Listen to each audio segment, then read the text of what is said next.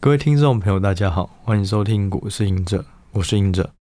今天呢，呃，录音的时间是二零二二年的十二月二十二日。那呃，我们要聊的一个主题呢是月营收该怎么看？对，因为呃，后来发现其实我的呃听众里面蛮多也算是初步学习股市的投资啊，所以我也会陆陆续续搭配一些比较。基本需要了解的观念，然后分享给大家，也希望这些观念能够让大家有更多的方式去学习投资。哈，好，那月营收该怎么看？为什么要看月营收？什么是月营收？好了，就是说季报就等于每一季，哦，每三个月会公布一次财报，哦，财务状况。那这个是全球普遍的上市贵公司都被要求要做的事情，证交所会要求。那除了香港比较特别，香港是半年一次，呃，香港还是大陆啦，反正就是香港跟大陆他们会有时候会是半年一次的。那台湾的新贵的股票呢，也是半年一次。好，那这个是财报的部分。可是如果我们要更紧密的去追踪，那台湾还有独特公布了一个数字，就是月营收。这个月营收数字呢，几乎只有台湾有。所以台湾为什么那么多的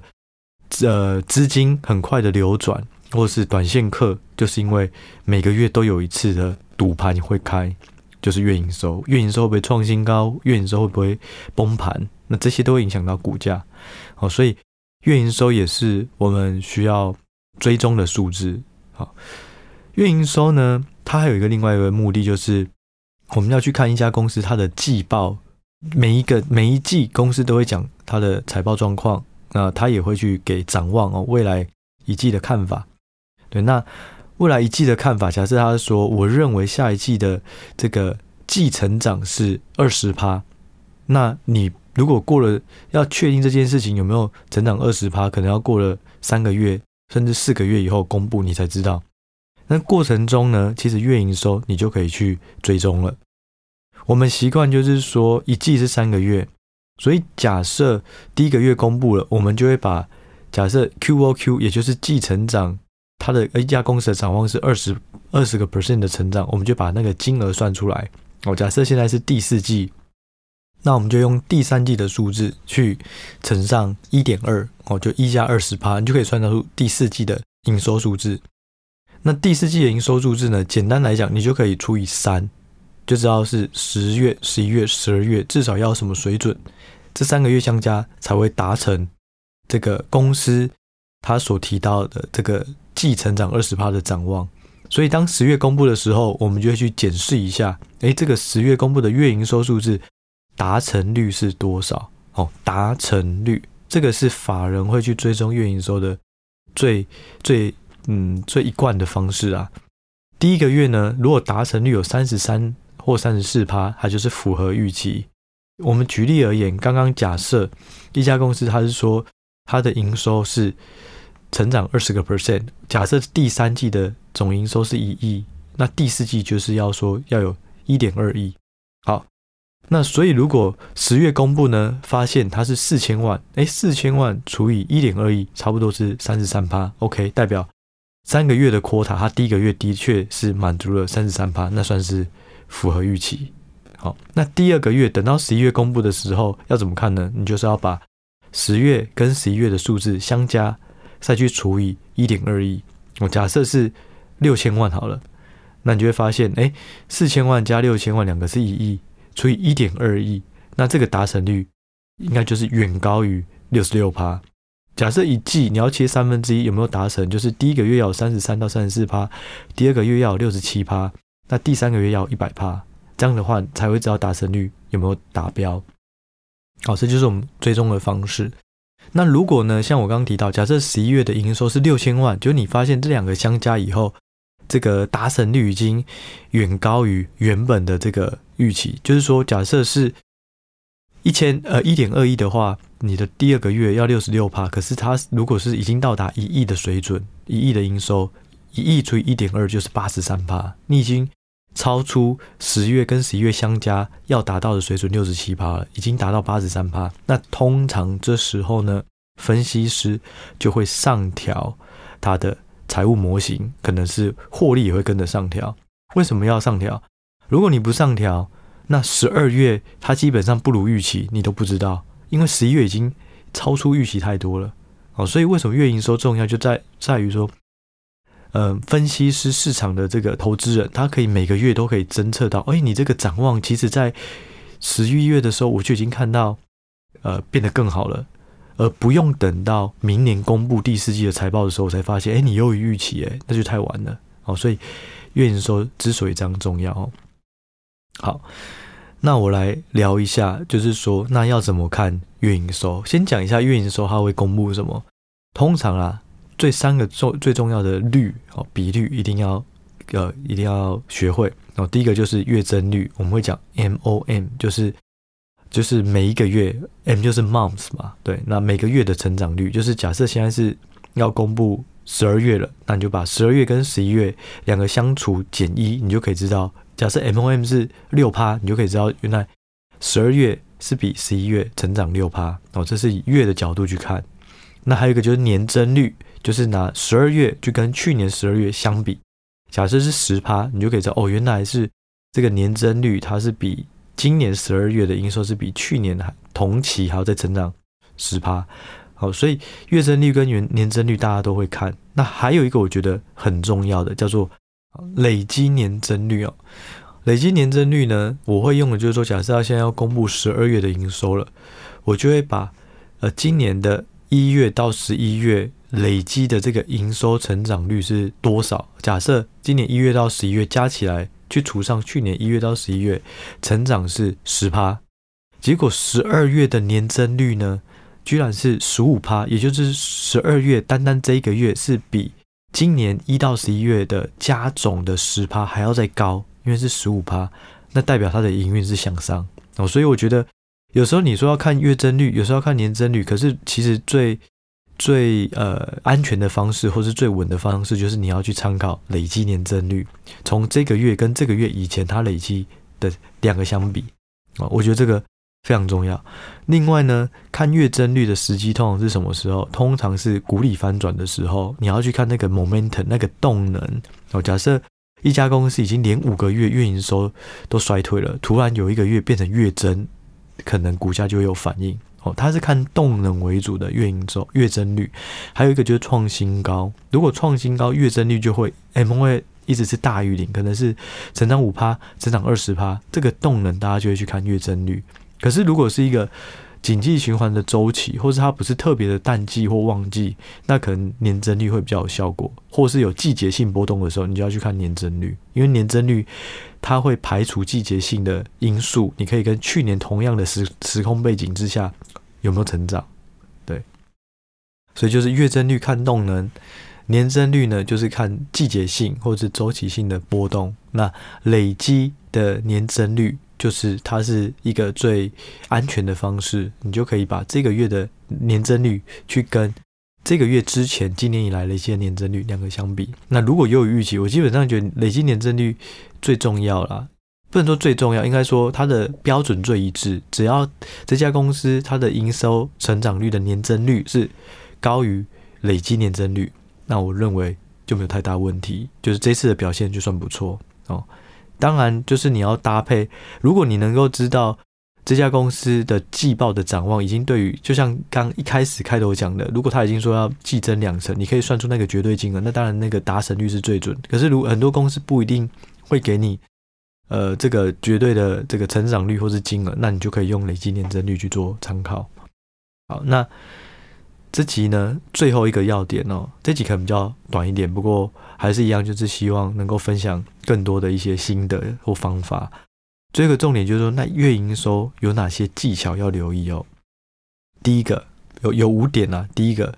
就是说要排除农历过年哦。有时候你会看到哦，一月突然暴增，那是因为去年的二月是过年，呃。呃，去年的一月是过年，那今年可能是二月是过年，所以过年的工作天数就减少，而且有些厂商会在过年前先拉货，所以就会变成是说，如果遇到农历过年，那个 Y O Y 都会变得很奇怪，或 M O M 也会很奇怪哦，所以要排除过年，我会怎么看？通常如果到了二月的时候，我会把去年的一月跟二月相加，跟今年一二月相加，因为这样就可以排除过年因素，因为不会在三月才过年嘛，所以就是两个月都有过年的因素加总加总起来去除，所以这个又回到刚讲的累积年增率，所以累积年增率其实是很好用的啦。哦，那第二个要这个技巧小技巧呢，就是说要考量到基期因素，这个真的很重要，这个其实一点都。不神奇，可是它只是一个数学的一个一个运算公式，就能够让大家觉得哇，这家公司突然成长性超好之类的。什么意思？通常呢，我们会看年增率的时候，就会比较去年同期。但是你可以知道，好，假设像刚刚提到的，现在要公布十二月营收了，我们看到去年十一月营收非常的高。结果十二月掉下来很很多，假假设去年的十一月的营收是两亿，然后呃去年的十二月营收掉到剩下一亿，那你就可以知道今年的十一月它要算年增率的时候是对到去年十一月两亿的高基期，可是当要公布今年十二月的时候，它对应到的基期是去年十二月已经掉到一亿的低基期，所以你就会发现说，哎，如果你以年增率的角度来讲的话，怎么十二月突然年增率大增，或是反升、反大量大量的提大幅提升？对，可是实际上它可不可以以月增率来讲，两者并没有差太多。所以就是说，要考量到基期因素，因为如果你是只有看季节性的，你就会发现说，哎，怎么突然大大幅成长？实际上可能没有啊，或是说你可以预判下一个月。如果它的基期在去年同期是比较高的，就要留意。如果市场上认为说啊，这个一定还会再大幅的这个年增率的成长，那可能就比较难哦。所以基期要考量到，要对照去年的同期基期。所以第二点也其实也是一样，有时候会有基期的影响，所以看累积年增率也可以解决这个效果哦。那第三个呢，就是要比较同业之间。好，假设我们看到说，哎，联电。哦，十二月营收的这个年增率下降五趴，哦，力积电下降十趴，然后我们就会觉得，哦，原来，嗯，感觉整个半导体都不好。然后你看台积电持平，诶，其实代就代表台积电已经比这两个好的了。所以就是说，有时候不要单看一个，因为单看一个你会不知道，其实整个产业近期都有影响，它已经是算。表现非常好的了，如果没有比较，我们就不知道它到底相对好或坏。那像以前航运也是一样，大家会去看长龙、阳明跟万海它的营收创新高的状况哦。我记得某一个月长隆就是创新高一大截，就是比过去新高还要再大一大截。然后万海因为它的好像是船队已经满载还是怎么样，然后相对就没有呃创新高那么多。那大家又赶赶快又跑去买长隆之类的，所以。一定要跟同业做比较，你才可以知道这个数值对自己来讲哦，可能是 Y O Y M O M 不好，可是跟同业来讲，发现其实已经算不错了。那股价可能也不也不会不应该要大跌哦。所以第三点就是要跟同业做比较。第四个呢，要考量到季节性因素，什么意思？有时候你看月增率的动能，发现它衰退。可是实际上，它可能是现在是淡季，诶，现在是淡季，它还能够有小衰退而已，已经算非常强了。所以一定要考量到季节性的变化。例如啦，哦，我记得我以前亚德克这家公司是我负责研究的，那它的这个营收的 pattern 呢，就是第二季最好，在第三季，再来第四季，然后第一季最冷，二三四一。然后呢，如果你是没有这个季节性，你就会发现，哎，奇怪，怎么第二季以后就开始逐季下滑？可是没有，它的淡旺季本本来就这样。为什么电子业或是组装厂啊，他们都会有不同的淡旺季？就是因为终端客户的需求。你要想，苹果如果在十月推新机或九月推新机，这个 iPhone 的出货，大立光他们可能就在前几个月就要出镜头。那如果是对亚德客这种是组装线的，它可能就要在更早的时候就要有组装线，会用到气动元件，它就需要出货，所以它可能要在更早，所以都会有不同的淡旺季，所以大家要留意。还有就是力旺这家公司，它比较特别，就是说它这一月、四月、七月十月都是大月。所谓的大月，就是它会把这个权利金跟授权金认列的这个呃，对营收的影响会最大。所以你可以看到，它每周一根大根的，然后在二月、五月、八月、十一月就会稍微再下来，那在下一个月又再更下来，那再到了第一每一季的第一个月又会大增。所以如果你会看这个 Y O Y 的话，可能会比较准。但是如果你看 M O M 每个月相比，它可能就失真了。那反而呢，它最重要就是每一个季度的第一个月是最重要，因为第二个月跟第三个月它的影响性，它的差异性非常的大，因为基期太低了，可能不小心就是一千趴的增长，或是衰退五十趴，可是只是因为前面的那个数字是比较小的。例如啦，举例而言，可能对力旺来讲，呃，每一季的第一个月可能是一百，第二个月变成二十。第三个月变成五，那五变成六，看起来是成长很多，可是实际上那个数值太小，其实没有太大意义哦。所以这些都是月营收的一些技巧。最后一个，我觉得大家都要留意的风险哦，就是要留意一次性的因素。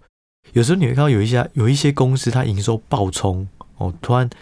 MOM 跳升五成，你要留意，它可能是因为收购，像。国巨收购一些公司，不止国巨啦，只要是收购，他们都会有一个时间是财报会开始调整，月营收会开始认列。那那个一次性，并不代表它的营运本业突然有大好，而是财报的认列差异而已。那还有一种就是说，有一些公司呢，它突然上个月不好，这个月突然大增，也不不见得代表呃这个月突然营运有一个非常大的契机。有时候呢，是因为客户递延出货，上个月要出的变成是这个月要出，哦，那不然就是说，因为什么，像之前在疫情的时候啊，可能会因为运输这种呃封城，所以本来要出货的就延后，所以这些东西都是一次性的因素，它可能就跟本业好不好比较无关。那这些东西要怎么判断呢？通常。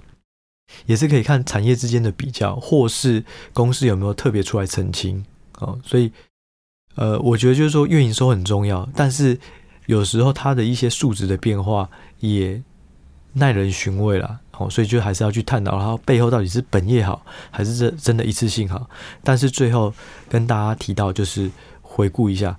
累积的这个月营收的年增率很好用，那大家也可以以这个为做一个标准哦。那我自己的心得就是说，虽然月营收每个月都会公布，可是尽量嗯，还是鼓励大家不要去赌月营收，除非你有内线，因为赌月营收，我觉得它就会失去，它比较像赌博啦，就像用赌月营收，因为你不知道好或坏，你只觉得这个开出来可能会不错，可是有时候在月营收公布前，你会看到可能有一些特定券商或是法人都已经先布局了，结果月营收很好，结果也没有涨。反而开始获利了结，而且有一些嗯比较喜欢传炒短线的一些资金，它可能都会掌握特定月营收的状况，所以月营收好的时候不一定是涨哦，所以我还是会建议大家以中长线的基本面的竞争力为主，或是短期的这种呃市场的氛围，例如近期如果 ABF 降价。那就算月营收这个月还不错，也要小心，因为大家可能会反映更多的是未来会不好，因为降价。我举例而已。那台积电也一样，联电也一样。之前在两年前晶圆还没涨价的时候，晶圆正在涨价的时候，月营收还没有那么快上来。可是，在今年的下半年，台积电每个月月营收几乎都是大致很多都是创新高，可是股价却没有动，就是在反映未来。所以